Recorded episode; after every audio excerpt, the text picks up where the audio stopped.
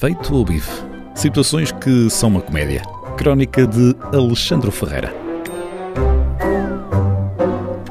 Fechamos o ciclo do estado de emergência e chegou a altura dos primeiros balanços finais, por isso segue aqui um top da quarentena que vocês não sabiam que precisavam, mas também é para isso que eu cá estou, não é? Por isso, aqui vai uma série de categorias que vos vai mostrar o melhor e o pior desta quarentena. Pessoa que devia falecer ou pelo menos dar-lhe uma coisinha. As hipóteses aqui eram muitas, mas com um desempenho notável ao nível da casmurrice exacerbada, deixou para trás adversários como o Donald Trump e o Boris Johnson, o nosso grande vencedor é Jair Bolsonaro.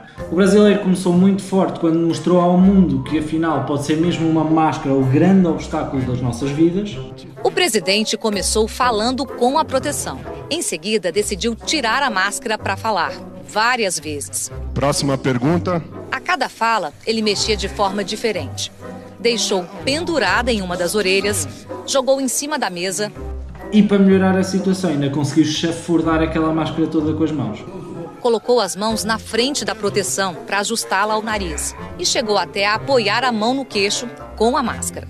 Portanto, se calhar o melhor mesmo para o Bolsonaro é enfiar a cabeça num poço cheio de coronavírus, porque se calhar assim talvez ele consiga ter um bocadinho de proteção. Contudo, o nosso grande vencedor não se fica por aqui e primeiro despede o Ministro da Saúde em plena pandemia, porque pelos vistos ter bom senso é a nova corrupção. Em segundo, desacreditou completamente o vírus e incentivou ajuntamentos de pessoas. E em terceiro lugar, ainda conseguiu ter saídas destas. Mais de 300 mortes. Quantas mortes o senhor acha que Ah, é cara, quem fala de eu não sou coveiro, tá vendo? Presidente, mais uma coisa. Como foi? Saúde. Não sou coveiro. Tá? De facto, Bolsonaro não é coveiro, embora demonstre uma capacidade notável de se enterrar. Claro que depois de toda esta falta de cuidado, a cereja no topo do bolo de disparados que o presidente Bolsonaro nos serviu é um presidente com demasiada tocinha, não é? Chega! Ainda bem que este vírus que tem como um dos principais sintomas a tosse não existe, porque senão era uma chatice. Ainda tínhamos que ir buscar o Donald Trump ao segundo lugar para curar o nosso vencedor com desinfetante nas veias. De bestial a besta e vice-versa.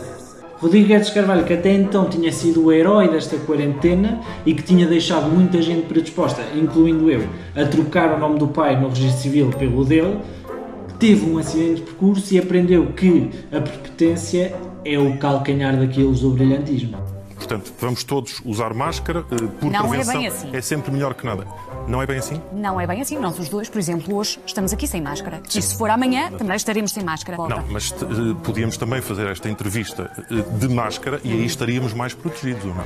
Eh, não, porque quer eu, quer o entrevistador, neste caso, estamos a uma distância em que, em princípio, nada daquilo que é o nosso contacto acontece. Bom, Sr. Ministro, em que é que ficamos? Aconselha os portugueses a usar máscara ou não? Claramente, sim, nas, nas situações em que isso está recomendado. Durante esta entrevista, o jornalista foi imparcial, muitas vezes foi pouco respeitador, mas trouxe a público uma ministra que, no que toca a dar pau, está taco a taco com o Jorge Costa.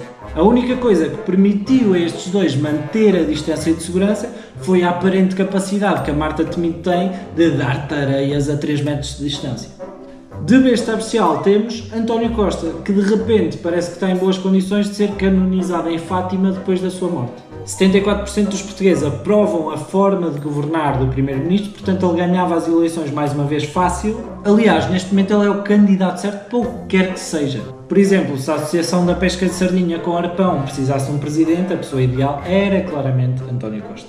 Pessoa que provavelmente inclui cocó na sua dieta, mas vamos fingir que está tudo bem. Gustavo Santos disse isto.